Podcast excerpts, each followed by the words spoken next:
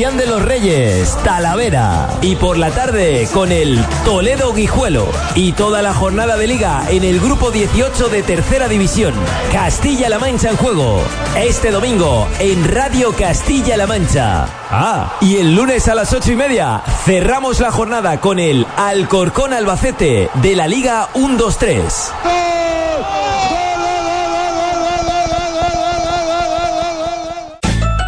En Radio Castilla-La Mancha.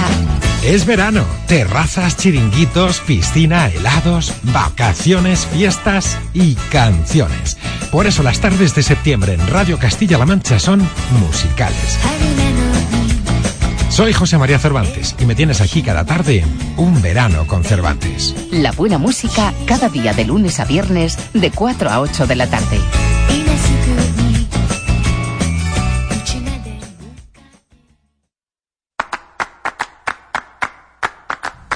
En Radio Castilla-La Mancha, Tiempo de Toros. José Miguel Martín de Blas.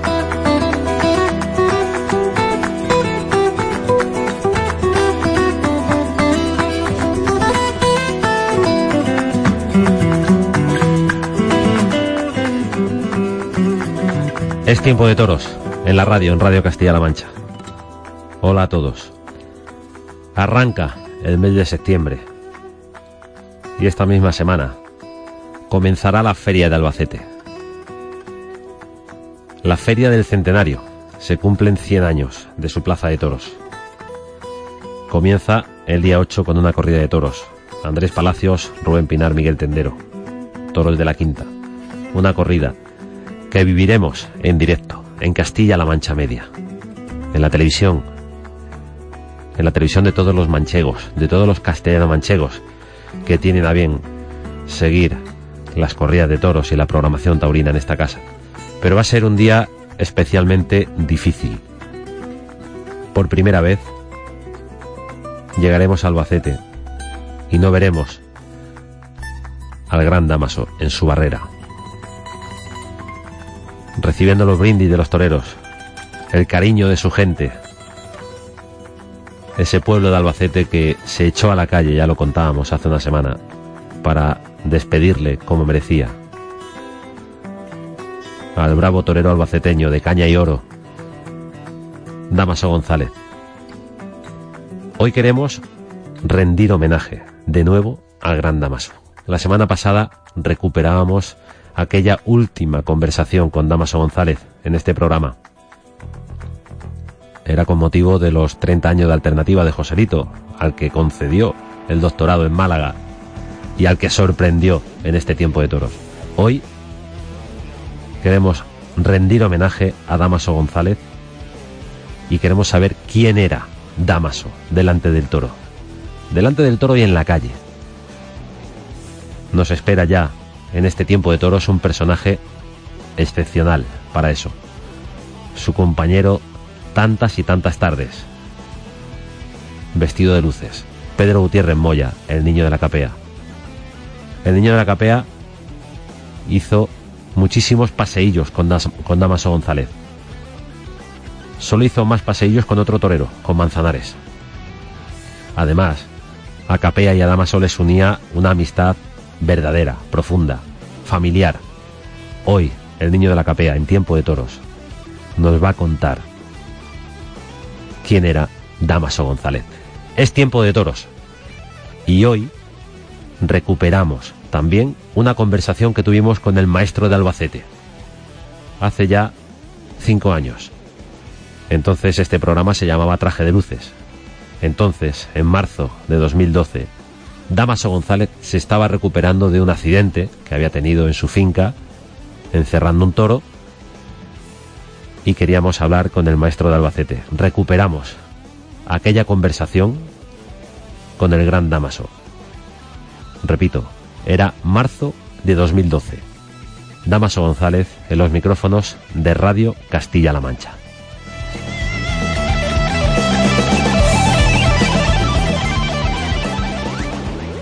Buenas noches, Damaso. Buenas noches. Bueno, primero, ¿cómo estás?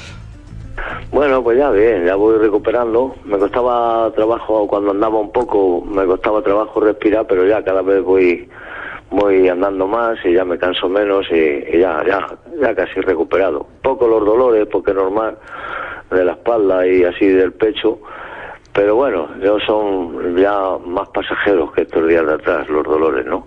¿Qué ocurrió? Pues nada, pues mira, yo la verdad es que en el campo soy muy cuidadoso con los animales, los perros, los caballos, eh, los toros, pues igual, ¿no? Y entonces había toreado un toro por la mañana y estaba en, en, una corraleta, ¿no?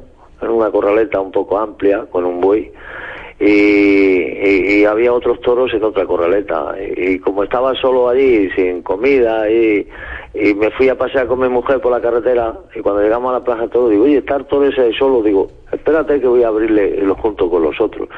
Y subí a las corraletas, y hay un trozo que no tiene valla, y fui a abrir la puerta y se, vamos, me caí, ¿no? Ya no me enteré de más, porque me quedé cao y, ya no sé si el toro haría por mí o no. Tengo una herida en la pierna, que es como un baretazo, pero vamos, no sé si sería del toro al caer, en, no sé, en la pared o en alguna piedra. Y luego, pues vamos, lo de las costillas, ¿no? Y bueno, lo más impresionante, pues el quite de mi mujer, la pobre viendo que, que me llamaba y tardaba porque ya estaba, ya se había hecho de noche, y viendo que no bajaba, estaba así entre dos luces, ¿no?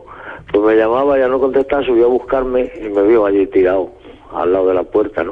Pues la puerta estaba abierta para que pasara. Y la pobre, pues, le ocurrió saltar por la pared contraria donde estaba el toro, porque claro, tenía que, pasar por la puerta donde, donde estaba el toro. Y pasó y allí me sujetó, llamó a mi hija y a mi yerno que estaban, estaban aquí en la finca. Y justo se iban al Albacete cuando les llamó y, y volvieron corriendo, fueron corriendo a la plaza y, y allí estaba ella sentada conmigo, ¿no? Ah, y entre los entre los tres pues ya me sacaron, vamos, entre los dos, mi mujer y, mi yerno, ¿no? Me sacaron al coche. Y ya en el, en el, hospital es cuando ya llegué ahí me desperté. ¿Y el toro qué hacía? ¿Te han contado qué hacía el toro? ¿Cuál era la reacción del toro? Porque recordamos, Damaso González cae de una altura de unos tres metros y además del golpe, luego el toro que supuestamente por lo menos algún recado sí te dejó, ¿no? Pues el toro eh, se había toreado por la mañana y además él había dado su puyazo, se había tentado. Y, es una corraleta pues que de la puerta que, yo estaba pues habría estaría el toro como 10, 12 metros, no habría más o 15 metros.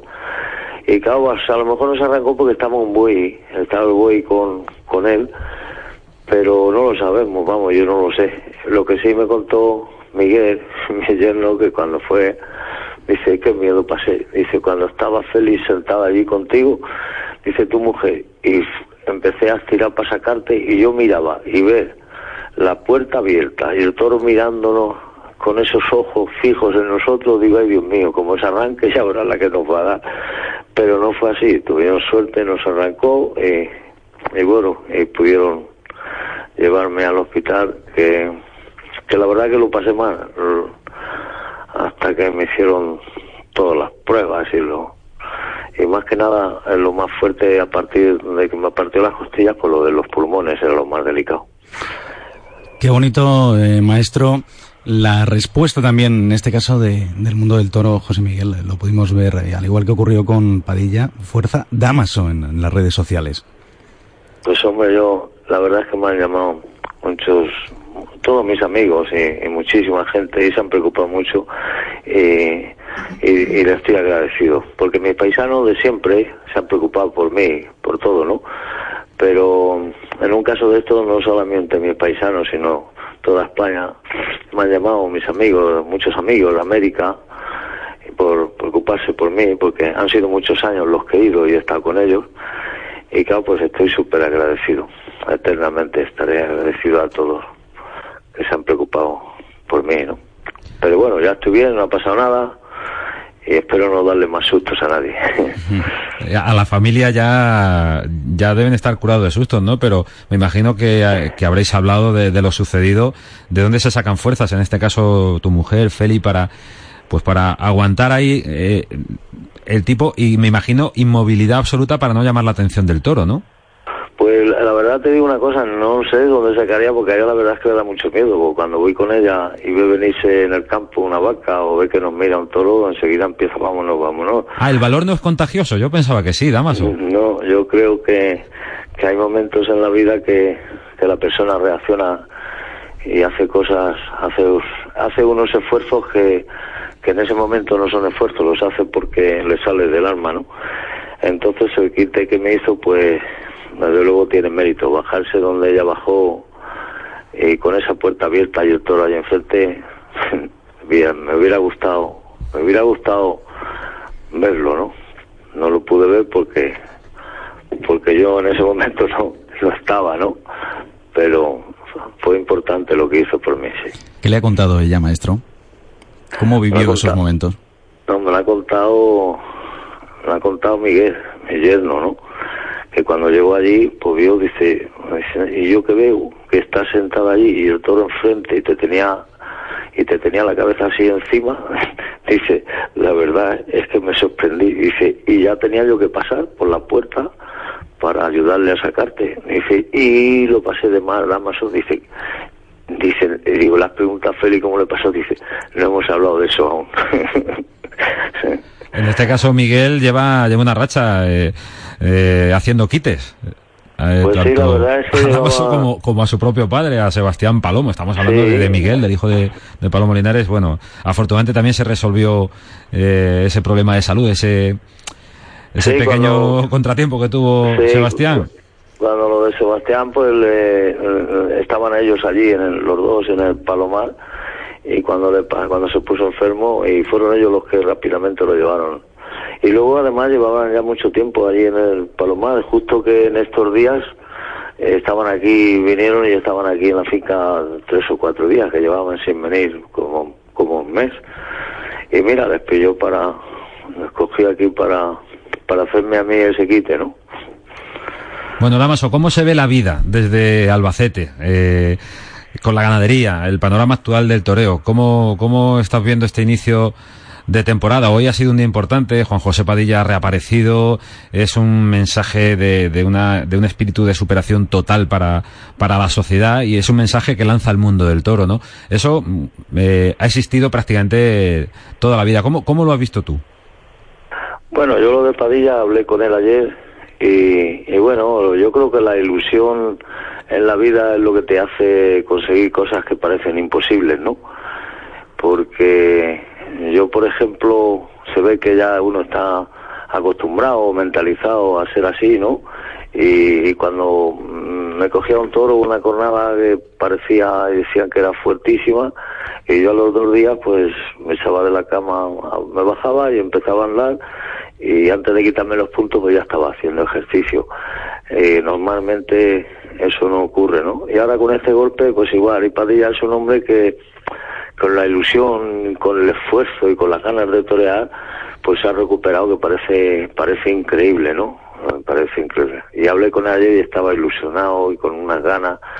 Y hombre, es importante. Torear es importante, pero siempre que tengas ilusión en conseguir algo. Y creo que Padilla tiene mucha ilusión y, y hoy estoy pendiente a ver cómo, que no me he enterado aún, a ver cómo. Pues ya te lo contamos, ya te lo contamos, Damaso, que ha salido a hombro de sus propios compañeros, el Juli, Antonio Barrera, Serafín Marín, Talavante. Bueno, ha sido una explosión de, de alegría por ver esa recuperación de, de Juan José Padilla en la cara del toro. Es importante el factor psicológico, ¿no? Eh, sentirse vencedor y no vencido eh, ante un revés, eh, ante una cornada, ante una voltereta, ante una cogida. Eso me imagino que estará en el ADN de todos los toreros. Bueno, yo te puedo contar algo que puede ser un poco similar, ¿no? Yo cuando iban a recogerme mis amigos, con 14 años o 15, y les decía que no podía irme porque le hacía falta a mi madre, entonces ellos los veía yo que se iban, los vi ahí desapareciendo. Pues bueno, pues a dar un paseo, no era gran cosa, a dar un paseo por el centro de la ciudad. Y cuando ellos se iban, pues yo me iba a correr, ¿no? Y me iba a correr a una sierra que está a 15 kilómetros y 15 de vuelta eran 15, unos 25 o 30 kilómetros. Y claro, cuando iba a mitad camino, me rendía, me vuelvo, me vuelvo. Y yo decía, ¿tú no quieres ser torero? Y digo, bueno, sí, pero ya he hecho bastante. Y yo decía, no, no, yo para ser torero soy el mejor, soy el mejor. Diciendo que era mejor, aunque era mentira, pero diciendo que era el mejor conseguía, conseguía llegar al cerro y volver, ¿no? Y ese es el esfuerzo que, que pienso que hacen todos los que consiguen, como Padilla ha conseguido hoy, ¿no? Pensando que es el mejor y que lo puede conseguir y que tiene ilusión. Eso es lo más, lo más importante, ¿no? Desde fuera, desde fuera, maestro, da la sensación de que los toreros hacen cosas, hacéis cosas eh, que parecen increíbles para, para los que no lo somos. Eh, ahora ya, retirado de la profesión, llega a pensar que ha hecho cosas que ahora le parecen increíbles. Pues sí, la verdad, porque cuando yo empecé, para mí no había obstáculos, obstáculos quiero decir en mi cuerpo, ¿no? Yo llegaba y tenía un poco, no sé, como dicen ahora, oye, una rotura de fibras, una rotura no sé qué. Yo me dolía y tenía a lo mejor un desgarro muscular y me dolía muchísimo, pero bueno, yo seguía toreando y se me curaba toreando, ¿no? Y, y claro, pues eh, ahora me ocurre eso y digo, ¿qué, ¿cómo sería yo tan bestia y aguantaría? ¿Y cómo aguantaría con dos costillas rotas sin darle importancia?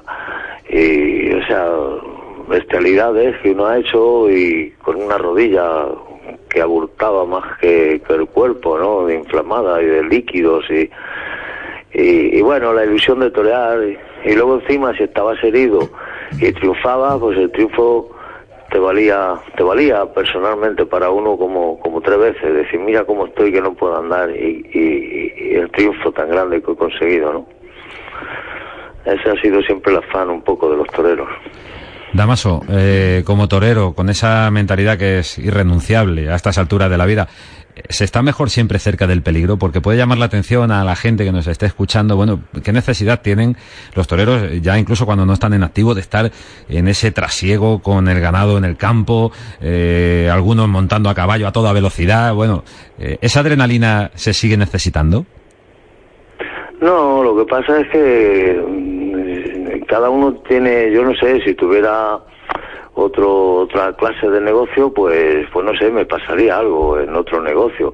Pero claro, cuando tienes el campo, pues lo que hace es que te preocupas. Si tienes los animales, yo tengo dos perros, me gusta que estén bien atendidos. Y veo, y, le, y si vengo, en vez de pasar por el lado y no mirar, pues miro. Si les falta agua, les echo su agua, les pongo su comida, que estén, bueno, que estén decentemente atendidos, ¿no? Y con el toro pasa igual. Entonces, pues, como tiene ganadería, pues, hombre hay quien hay gente en la finca que, trabaja y cuida pero pero yo soy uno uno más de los que de los que no solo tengo que pasear sino también hacer algo y trabajar no para llevar un poquito para adelante las cosas bueno, estamos hablando con Damaso González. Celebramos que esté recuperándose a una velocidad eh, importantísima porque un golpe tremendo estuvo a punto de causarle un disgusto mucho más serio, pero además estamos, Damaso, permíteme, aprendiendo. Y bueno, nos entran ganas tremendas de llamarte cada cierto tiempo para aprender algunas cositas del toreo. ¿De dónde está el toreo? ¿Dónde está el temple? ¿Dónde está el valor? ¿Dónde están los terrenos? Es decir, aprender, que es lo que queremos en este programa, en Traje de Luces. ¿Te parece? Pues cuando queráis. Muchas gracias.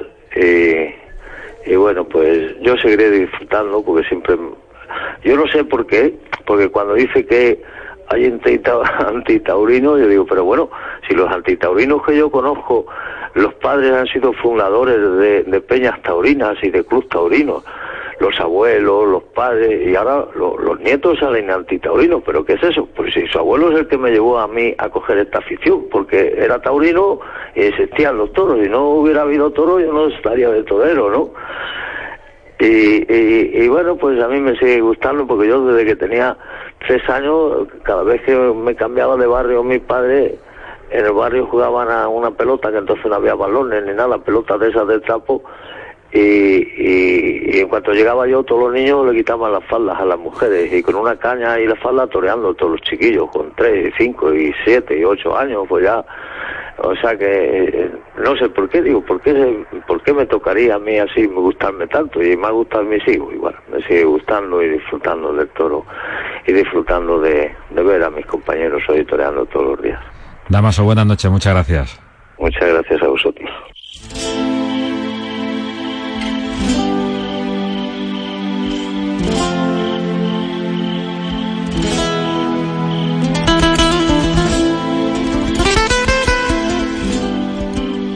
La voz de Damaso González. Hace cinco años, en esta casa, en la radio. La voz de una persona entrañable. La voz de un torero extraordinario. Un torero que tenía el secreto del temple en su mano derecha, en la palma de su mano. Un torero poderoso y valiente. Un torero generoso con todo el mundo. Esa huella es imborrable, es extraordinaria. Por eso hoy seguimos recordando a Damaso González. Y como os anunciaba en el arranque de este espacio, estamos esperando la aparición de quien fue su compañero tantas y tantas tardes. Compañero de miedos, compañero de triunfos, compañero de sangre. Casi casi un hermano. Pedro Gutiérrez Moya, el niño de la capea. En un momento, ahora aquí, en Tiempo de Toros.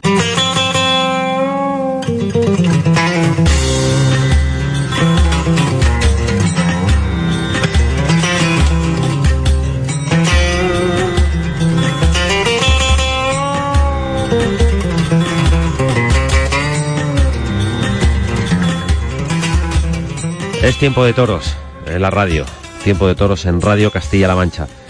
Todavía no nos hemos repuesto de ese mazazo que supuso la noticia de la muerte de Damaso González. La semana pasada, en este programa, en la radio, recuperábamos esa última entrevista con el maestro de Albacete, esa aparición por sorpresa para hacer un regalazo a toda la audiencia y también a, al que fue torero al, al que él concedió la alternativa, a Joselito. Estábamos hablando con Joselito y apareció Damaso por sorpresa ya lo escuchábamos, esa forma de ser tan entrañable, esa generosidad, esa grandeza. Pero hoy, cuando estamos a punto de que comience la Feria de Albacete y se le va a recordar muchísimo a Damaso González, queremos saber quién era Damaso González, qué torero era ese hombre de no mucha estatura corporal, pero gigantesco ante el toro. ¿Quién era Damaso González? Y se lo preguntamos a un maestro, a Pedro Gutiérrez Moya. Hola Pedro. Pues hola José Miguel. El niño de la capea con nosotros en tiempo de toros. Eh, la última vez que hablamos fue a propósito de la ganadería, de los murubes, de capea. Pero Pedro, hoy nos gustaría que tú, que le has conocido tanto y que lo has sufrido tanto como torero y como rival en el ruedo, nos cuentes ¿Quién era Damaso González como torero? Pues Damaso González como torero fue un torero de una personalidad arrolladora, de una sinceridad en su toreo a prueba de bomba, transparente como el solo.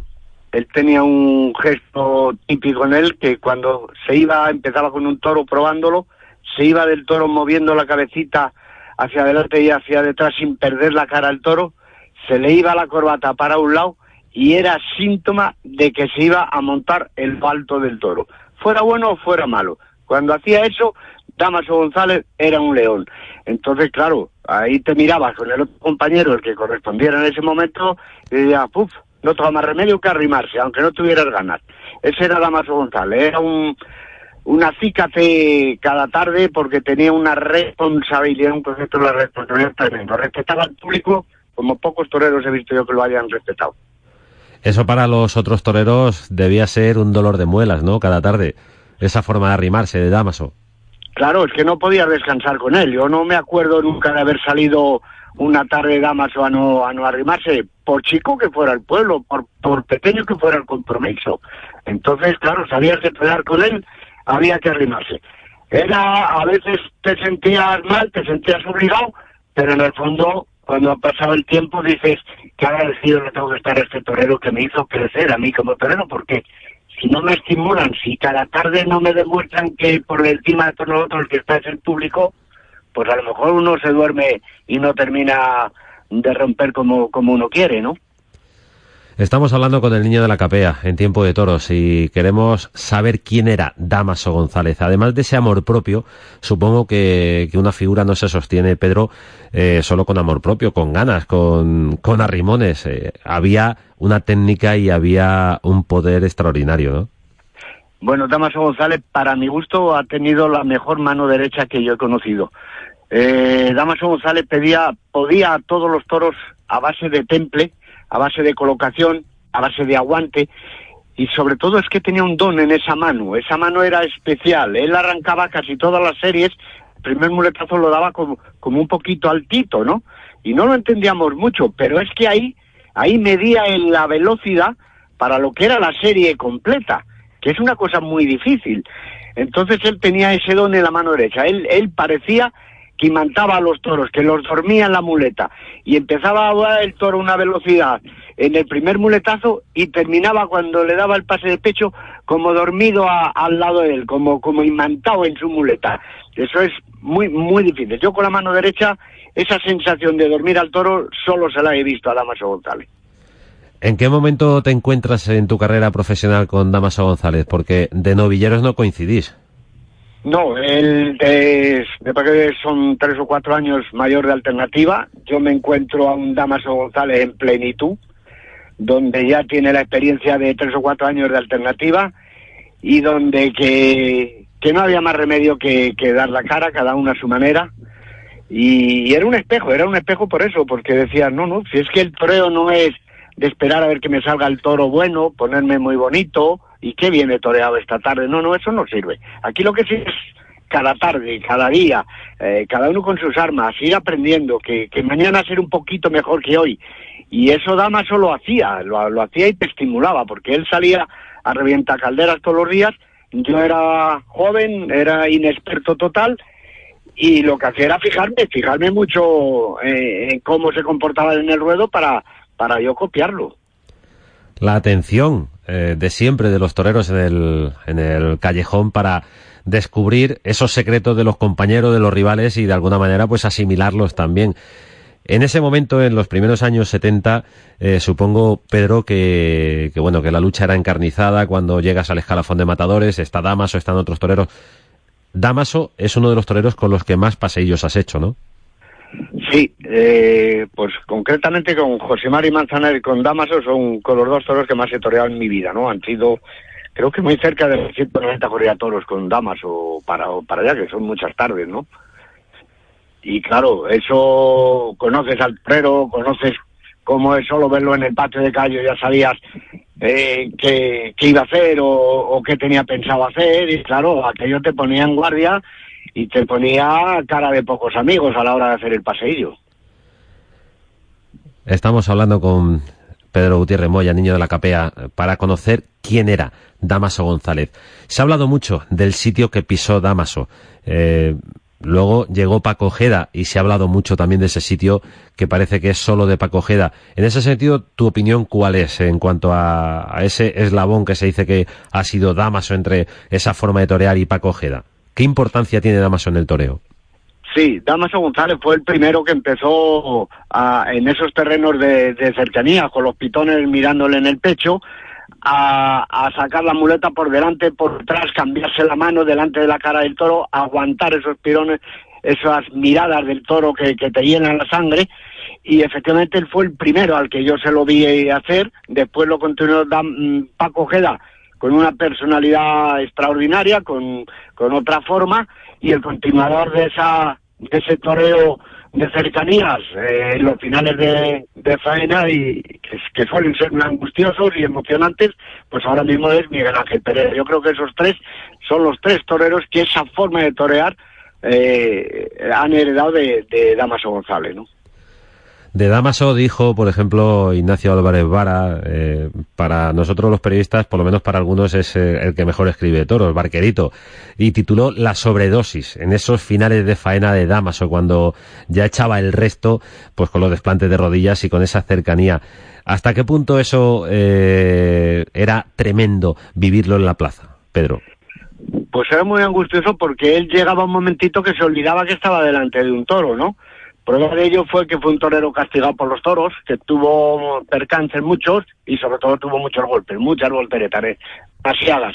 Y claro, te daba angustia, decía, bueno, bueno, que lo va a coger ahora que tiene las orejas, que tiene el toro dominado, ¿por qué ese sobreesfuerzo? Es verdad lo que dice Barquerito, porque yo lo viví muchas tardes. Eso también le perjudicó en algún momento, porque también pasó muchos toros de faena y luego no se dejaban matar y perdió muchísimas orejas precisamente por esa sobredosis de entrega que tuvo Damaso toda su vida. La entrega de Damaso González, la tauromaquia de Damaso González, ¿quién era el gran Damaso? Y nos lo está contando un testigo directo, además eh, compañero y rival tantas tardes. ¿Se puede ser compañero, rival y amigo? Por supuesto, porque cuando un torero se entrega de esa manera, lo primero que te viene a la memoria no es la envidia de que tú no lo hagas, la envidia de los triunfos, no, no, es la admiración y el respeto que está haciendo algo que tú ves que es imposible hacerlo. Entonces, eh, eh, a través de la, de la admiración y la forma de ser de él, que era de esa sinceridad bastante, que no lo hacía simplemente por decir, pues soy mejor que el compañero, voy a triunfar más que el compañero. No, no, él lo hacía porque él era así, era así de sincero. Y entonces eso, claro, cuando conoces eso y lo ves, este es un tío de los pies a la cabeza, dentro y fuera del ruedo. Y ahí no hay más remedio que ser, ser amigo de él y darle las gracias por haber compartido esa amistad, ¿no? Esa amistad que ha continuado fuera ya del traje de luces, ¿no? Eh, también al ámbito familiar, Pedro, en vuestro caso. Sí, la verdad es que sí, que hemos tenido la suerte de congeniar las familias, hemos convivido mucho familiarmente y sobre todo las mujeres en América, que, que fueron las dos primeras mujeres que empezaron a, ir con los toreros a América, antes los toreros no llevaban las mujeres a América y nosotros empezamos a llevarla y aquello hizo que, esa comunicación del día a día de, del toro pues fuera mucho más intensa y no después los hijos se han llevado de maravilla son extraordinarios no las niñas además hoy y el niño son extraordinarios se llevan de maravilla con mis hijos y ha hecho un vínculo familiar pues te diría que tan tan fuerte o más que con mucha familia directa no en ese sentido, supongo que habrán sido días muy duros en, casa de la familia Capea, porque también eh, vosotros sabíais eh, el alcance de, la gravedad, eh, la enfermedad que estaba padeciendo Damaso González en un mes fulminante para él.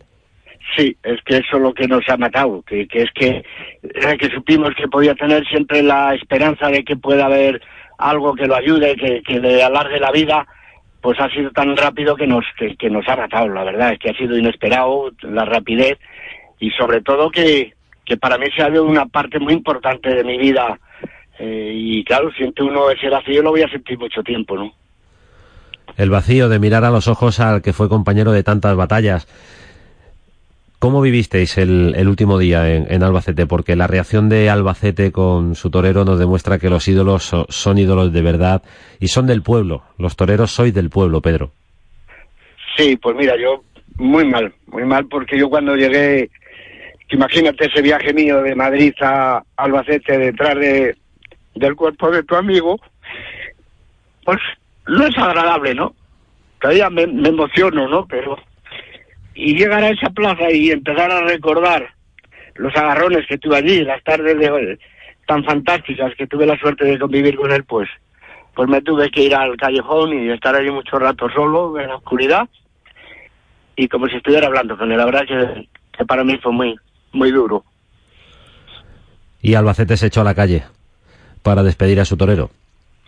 Es que lo adoraba, lo adoraban porque era de una sencillez natural fuera de lo normal. Le daba igual tomar un café con un limpiabotas, con un tendero, con el rico del pueblo, con un ministro.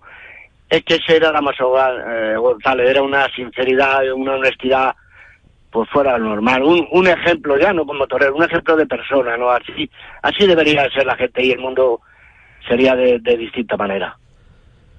Es un poco peor el mundo desde que nos falta Damaso González. Estamos hablando con el niño de la capea, recordando incluso con emociones lo que fue esa despedida en Albacete para el gran Damaso. Desde luego, en lo que a nosotros corresponde, ha sido una experiencia extraordinaria conocer a Damaso porque su generosidad en cualquier comentario que te marcaba el camino para enseñar sin ser petulante, por supuesto, desde la grandeza del que sabe que tiene ese secreto, ¿no? Y, le gusta compartirlo y, hablarlo con, con los más jóvenes, en este caso, eh, un periodista, ¿no? Eh, como es, como es eh, mi caso personal. ¿Hasta qué punto sufrió, ya que hablamos de la prensa, el ataque de la prensa y se fue justo con Damaso González en sus años de esplendor? bueno, pues, pues, mm, con mucha ingratitud, ¿no? Porque no lo entendían, hay una sensación de incomprensión la que él tenía, pero, pero ya te digo que como era un hombre de un carácter muy fuerte, de unas convicciones tremendas, pues aquello lo soportó con una sencillez fuera de lo normal. Nunca le oí hablar mal de ningún periodista, eh, incluso cuando eran las críticas tan amplias, tan amplias, que, que los propios compañeros nos enfadábamos mucho más que él. Él, él como que intuía el final del camino, ¿no? Él veía el final de su carrera, él decía, yo soy así, yo sé que así, en este camino voy a llegar a que me respeten y que me admiren, y no le daba importancia, pero desde luego en esos años 70 eh, probablemente fue el torero más, más maltratado en ese aspecto, sí.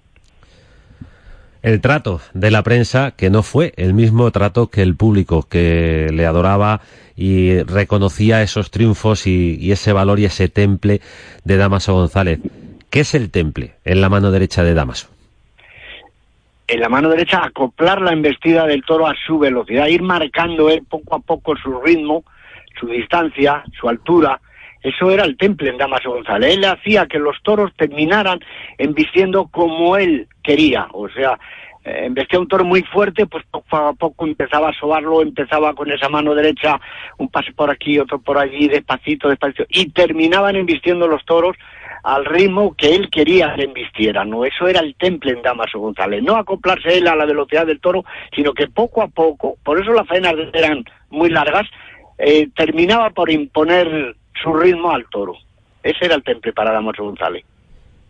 Estamos hablando de la figura de Damaso González con el niño de la capea, compañero suyo tantas tardes, eh, en tantos paseillos y, amigo, de verdad.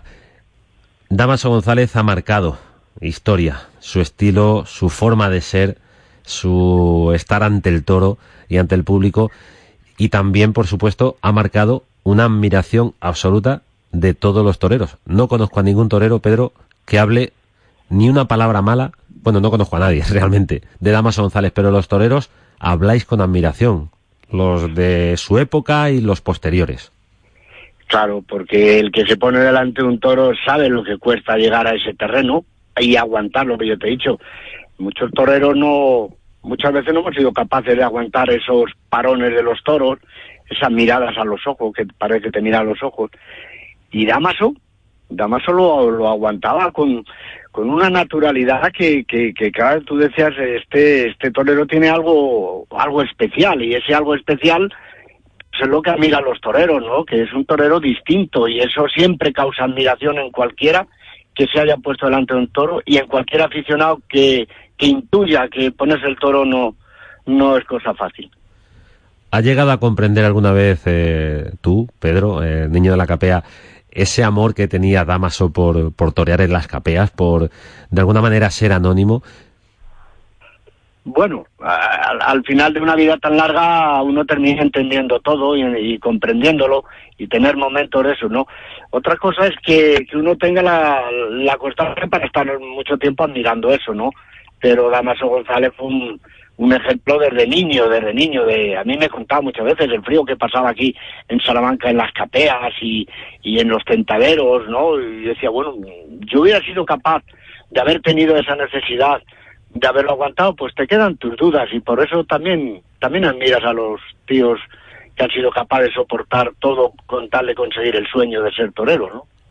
Pero es que le seguía gustando una vez ya que tomó la alternativa y que, y que estuvo en las ferias, le seguía gustando porque yo creo que la pasión por torear no se puede controlar, ¿no? No, eso es algo que está ahí, que muere contigo y que tienes que hacer verdadera eh, fuerza de voluntad, eh, ejercicios para, para no volver a, a, caer, para que el bicho esté dormidito pero que sabes que está ahí y que cualquier tarde, cualquier tendido, te emociona y te motiva para decir, uy, a este le daba yo uno, unos muletazos y hay que, claro, llega un momentito que la edad no perdona y que hay que dejar que, que otros sientan y disfruten ese momento que tú, que tú has disfrutado, ¿no? Damaso González en la memoria y para siempre estará con todos nosotros. Tenemos que agradecer de verdad eh, la presencia hoy de Pedro Gutiérrez Moya y te pedimos disculpas, Pedro, por, bueno, pues haber indagado en, en los momentos que, que evidentemente fueron muy duros a nivel personal, que fue el adiós a Damaso. Yo creo que la memoria de Damaso está por encima de todo. El aficionado, la gente de Albacete sabía quién era Damaso perfectamente. Sí, sí, sí, lo demostró en el entierro y, y Damaso no, no va a mirar, mm, jamás va a morir, no va a morir que va a estar siempre en el recuerdo de, de, todo el mundo que, que tuvo la suerte de conocerlo y de los aficionados nuevos que lleguen, cuando sepan quién ha sido y lo que ha hecho Damaso González, también lo van a recordar siempre. O sea que, por un lado, Damaso González siempre va a ser como eterno, ¿no? Yo creo que Damaso jamás vamos a olvidarnos de él. La muerte de Damaso nos sitúa ante esa contradicción tan potente que hace que, que, tengamos que asumir la pérdida de alguien a quien considerábamos, y lo seguimos considerando, un héroe inmortal, indestructible, un torero a prueba de, de volteretas, de cornadas, eh, el valor en estado puro, y por eso es tan difícil entenderlo. Sí, es difícil, claro. Hay que pasar casi por ahí para, para entenderlo plenamente. Hay que, hay que pasar algún momento por, por esos trances, ¿no? Y entonces cuando le da la verdadera importancia que tiene a lo que ha hecho y bueno, y los toreros que hemos tenido la suerte de torear con él y pasar al lado de él esos, esos pequeños trances, pues por eso lo admiramos tanto y lo queremos tanto. Pedro Gutiérrez Moya, niño de la capea, muchísimas gracias por estar en este tiempo de toros en la radio, en Radio Castilla-La Mancha, para hablarnos de Damaso, para descubrirnos quién era el gran Damaso González. Gracias. Muchas gracias a vosotros, José Miguel.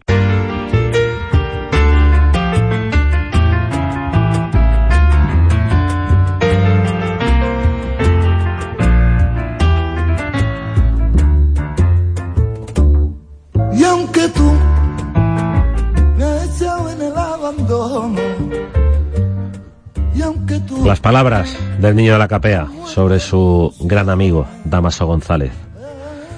Palabras con sentimiento, con admiración, palabras que nos devuelven la grandeza de los toreros.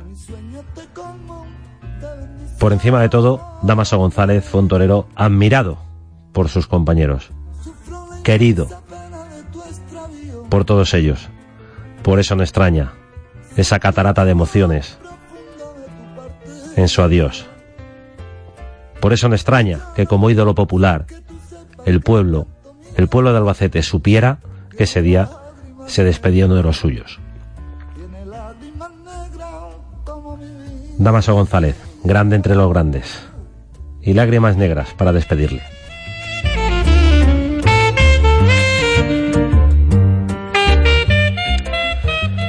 Cambiamos de asunto y ahora nos acercamos a una historia que nos trae la actualidad, una historia que va a ser una no historia, porque en este caso no puede torear el flamante ganador del alfarero de oro del año pasado, no puede torear en esta edición. García Navarrete no puede torear en Villaseca de la Sagra. Hola Daniel, ¿cómo estás? Hola José Miguel. Estabas anunciado en la primera, la de Torre Estrella, el, el próximo martes. ¿Qué ha pasado? Sí. Pues el pasado domingo en Santa Cruz de Retamar, mi segundo novillo me cogió cayendo fuerte al suelo y, y, me lastimó otra vez la clavícula. Que es una suerte también de que, de que no esté rota, pero está fisura. Entonces, esa es la pena, que me tenga que perder estos compromisos tan importantes que había esta semana. Para empezar, eh, Villaseca de la Sagra, donde se esperaba a García Navarrete como ganador del Alfarero de Oro del año pasado, y no podrás estar en esa novia de Torre Estrella. El puesto de García Navarrete ya anunciamos que lo ocupa Jorge Isiegas, triunfador este verano en las ventas. Eh, Daniel, ¿el tema de la clavícula procede de aquella voltereta, de aquella cornada eh, recibida en Madrid? Sí, porque fisuró por, por, la anterior fractura. Cuando me cogió el toro en Madrid y se fracturó la clavícula, mmm, yo ya estaba recuperado, pero el golpe fue muy fuerte y tuve la mala suerte de que mmm, se fuera a fisuras por el mismo sitio. ¿Cómo fue eh, la voltereta? ¿Cómo fue esa tarde en, en Santa Cruz de Retamar? Pues a mi primer novillo le había cortado una oreja no, no fue fácil, pero yo siempre intenté sacarle lo positivo y intentar entenderlo y, la gente estuvo conmigo muy bien. y le tenía mucha fe a mi segundo, pero ya de salida empezó a hacer algún extraño en el capote y fue a la hora de ponerlo al caballo cuando me cogió bien el capote por el pitón derecho, pero de repente se frenó y, y me arrolló. Y ahí pues se acabó un poco la tarde. En Santa Cruz de Retamar, una novillada de Baltasar Iván. ¿Cómo está siendo la temporada, Dani? La temporada está siendo importante porque mm, había ha empezado un poco dura con, con la acogida de Madrid y sobreponerme a todo eso no ha sido fácil. Pero poco a poco voy notando yo la evolución, me voy encontrando mejor y sobre todo lo que siento que la gente me espera y que, el- que la gente quiere sentir mi toreo. Entonces, lo que ahora mismo tengo en mente es recuperarme rápido al no ser fractura y ser solo una fisura, recuperarme rápido y poder reaparecer en, en Becerrí de la Sierra y poder acabar con, con Morazarza y, y Argemesí, que, que es un final de temporada muy bueno. ¿De qué fecha estamos hablando entonces? Del 16 de septiembre. Quedan apenas 15 días. Bueno, eh, Daniel García Navarrete no podrá estar en Villaseca, pero lo podrás ver a través de Castilla-La Mancha Media. No sé si te vas a acercar incluso de paisano o prefieres centrarte en la recuperación y estar tranquilo. No lo sé todavía. No lo sé. Pero donde me hubiera gustado estar era en la novillada y poder sentir otra vez al, al público de Villaseca, la televisión y esa tarde con tanto compromiso que, que tan en mente la tenía en la preparación este invierno, pero es una pena no poder estar. ¿Ha avanzado mucho el toreo de García Navarrete en esta temporada? Ha avanzado, sí, sí, quizás tuve un parón. Con lo de Madrid he tenido un parón de mes y medio sin, sin poder entrenar bien, sin poder torear, eh, sobre todo en el campo, pero, pero me ha dado mucho, sobre todo en el conocimiento del animal y, y en sentir aún más en la plaza.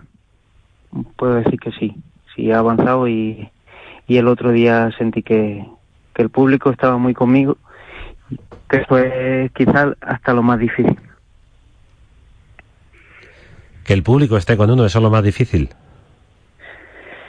Pues sí, porque uno se puede sentir a gusto, pero muchas veces creo que falta algo, le puede faltar algo a la faena y, y desde la tarde en Roquefort, en Francia, hace apenas un mes, mm, ahí pude vivir sensaciones muy buenas, me encontré muy a gusto con la novilla de Salto y fue todo un conjunto toro, torero y público de los que uno desea. Entonces, a raíz de esa tarde yo creo que he dado un paso más adelante.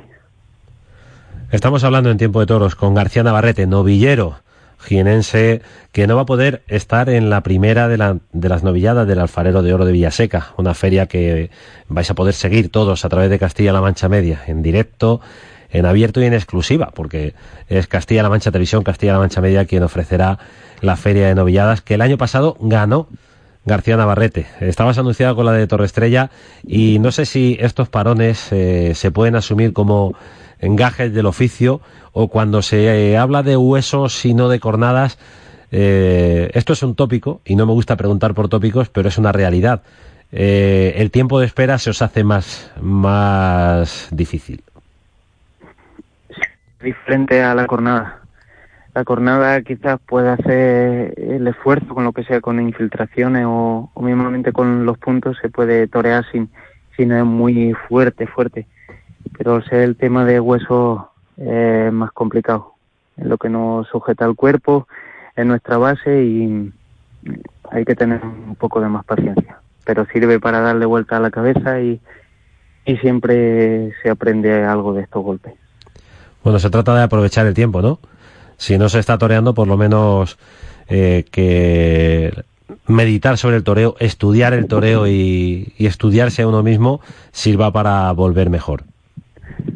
Claro, siempre uno dice que, que será para bien y que no hay mal que por bien no venga. Y está claro que es cierto. Daniel García Navarrete, ganador del Alfarero de Oro de Villaseca de la Sagra, el año pasado. Muchísimas gracias por estar eh, con nosotros en este tiempo de toros. Mucha suerte para esa reaparición y es una pena, te vamos a echar de menos en Villaseca de la Sagra, defendiendo tu título. Gracias a vosotros, José Miguel. Sí, es una pena, pero yo creo que volveremos con más fuerza en, en menos de dos semanas. Gracias, Daniel García Navarrete. Suerte en la temporada. Hasta luego. Muchas gracias. Hasta luego.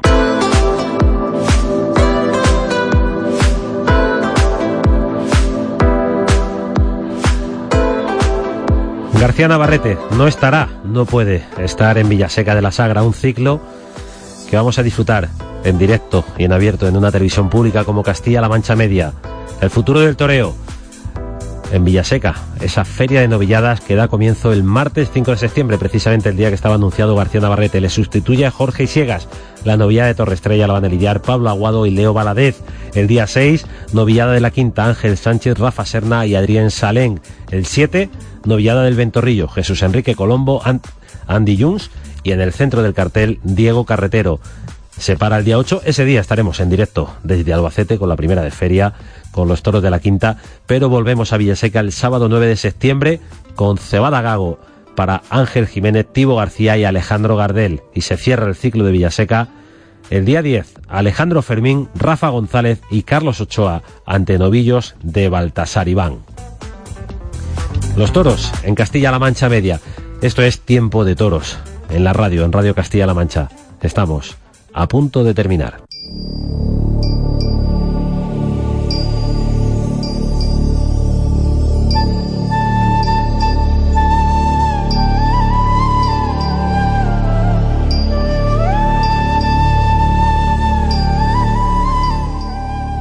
Tiempo de toros en la radio. Hoy hemos querido rendir homenaje a Damaso González. Hemos recuperado aquella conversación que se producía con el maestro de Albacete cuando se estaba recuperando de un tremendo accidente sufrido en su finca. En aquella ocasión, Damaso nos contaba cosas sobre su recuperación, sobre lo que le había ocurrido y sobre la actualidad, porque acababa de reaparecer Juan José Padilla de aquella tremenda cornada de Zaragoza. Damaso González, una vez más, hacía gala de su humanidad, de su grandeza, de su sencillez, y nos recordaba, por ejemplo, qué pensaba cuando sus amigos, cuando era un niño, se iban a dar un paseo y él prefería entrenarse, pensar en torero.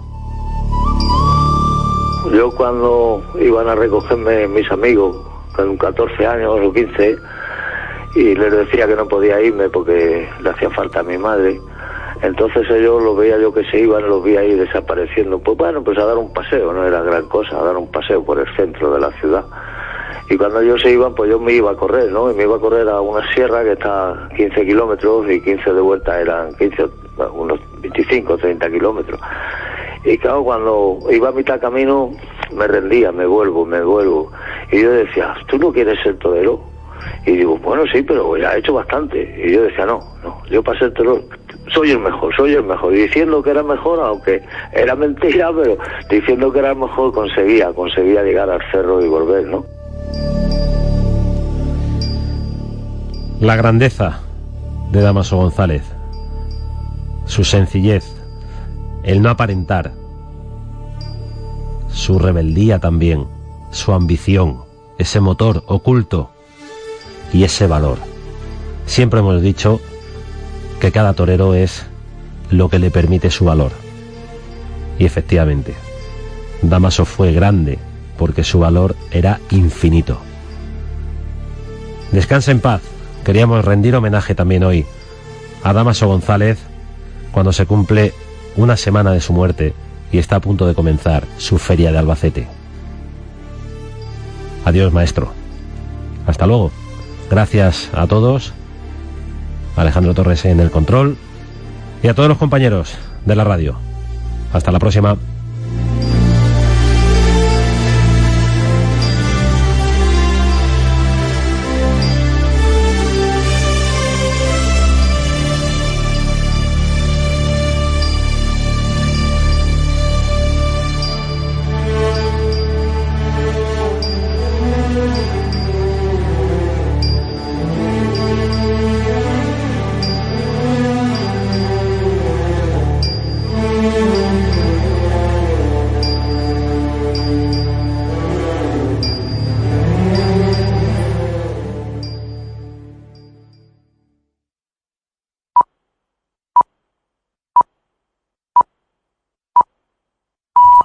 Son las 4 de